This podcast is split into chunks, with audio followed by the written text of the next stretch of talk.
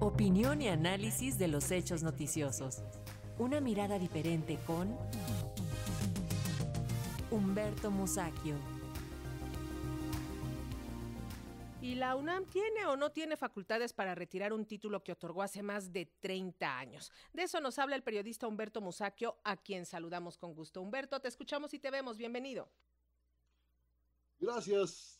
Yo quiero recordar que la Universidad Nacional Autónoma de México confirmó que la tesis de licenciatura de Yasmín Esquivel es producto de un plagio. El propio rector Enrique Graue no le rebulló al asunto, al contrario, dijo que 90% de esa tesis guarda semejanzas con otra presentada antes, que es el asunto en litigio. Lo curioso aquí es que el señor Alfredo Sánchez Castañeda, dudo que sea, no, no, o ignoro por lo menos qué título tenga, pero él es el abogado general de la UNAM, no el rector, el abogado general de la UNAM, salió a decir que esa casa de estudios no puede retirar, cancelar o revocar los, los títulos que otorga, y es una manera, como dijo el presidente de la República, de lavarse las manos enviando el caso a la Secretaría de Educación Pública. Pero insisto, no es el rector, es el abogado general de la UNAM. Lo probable es que no exista efectivamente norma alguna que disponga de manera expresa la cancelación o revocación de un título expedido por la UNAM, pero nada impide proceder en un caso como el que nos ocupa, a menos que el señor abogado general nos diga dónde y cómo la legislación universitaria establece que la institución debe avalar los títulos expedidos de manera fraudulenta. No creo que exista en la legislación universitaria una disposición en ese sentido. Así que el señor abogado general creo que se está pasando de vivo.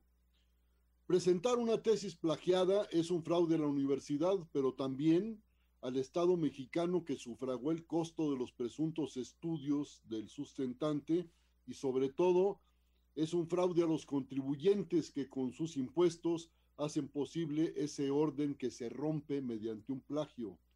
Dejar en manos de la Secretaría de Educación algo que debe resolver la UNAM, estoy de acuerdo con eh, el presidente López Obrador, es arriesgarse a que el caso quede archivado y sin solución, porque parece que hay mucha simpatía en el Poder Ejecutivo por esa señora, Yasmín Esquivel.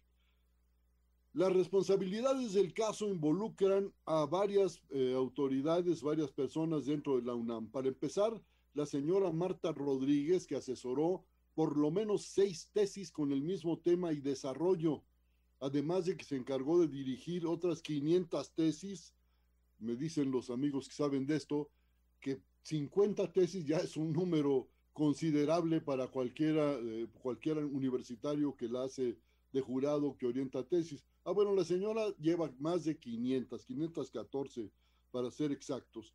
Y por lo mismo, es sospechosa de complicidad en los plagios. Actualmente está a juicio de no sé qué, de qué eh, dependencia de la Universidad Nacional y espero que tomen medidas.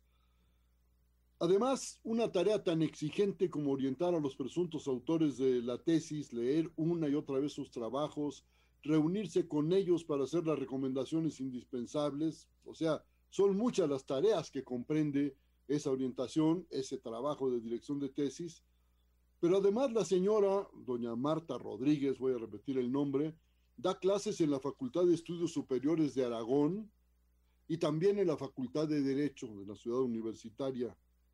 Supongo que atiende a su familia y probablemente hasta juegue ajedrez, y a menos que doña Marta tenga el don de la ubicuidad, pues tendría que explicar a qué horas desempeña tantas y tan complejas funciones. Me parece pues que hay ahí algo rarito. Por otra parte, existe desde hace muchos años una floreciente industria de tesis por encargo, algo que suponemos que no ignoran las autoridades universitarias. Hay personas y hasta despachos que se encargan de elaborar tesis sobre pedido. Quienes aparecen como autores deben pagar por el trabajito un precio que oscila entre los 100 mil y medio, medio millón de pesos, porque según el pájaro es la pedrada. Otros involucrados en el caso de plagio deben fungir como jurados en exámenes profesionales. Son o deben ser especialistas en el tema que trata la tesis del sustentante. Sin embargo, en el caso de las tesis plagiadas, cabe preguntar por qué ninguno de los integrantes de esos jurados declaró conocer otras tesis más o menos semejantes. ¿Son o no son conocedores, especialistas? Pues yo creo que no, porque un especialista debe conocer lo que se publica en el área en la que se considera un experto. Por todo eso, cabe decir que el examen profesional se ha convertido en un trámite meramente burocrático, intrascendente y con frecuencia fraudulento. La tesis, como el examen profesional, eran para saber si el sustentante mostraba suficiencia en lo referente a las bases de su disciplina y por supuesto en el tema de su tesis.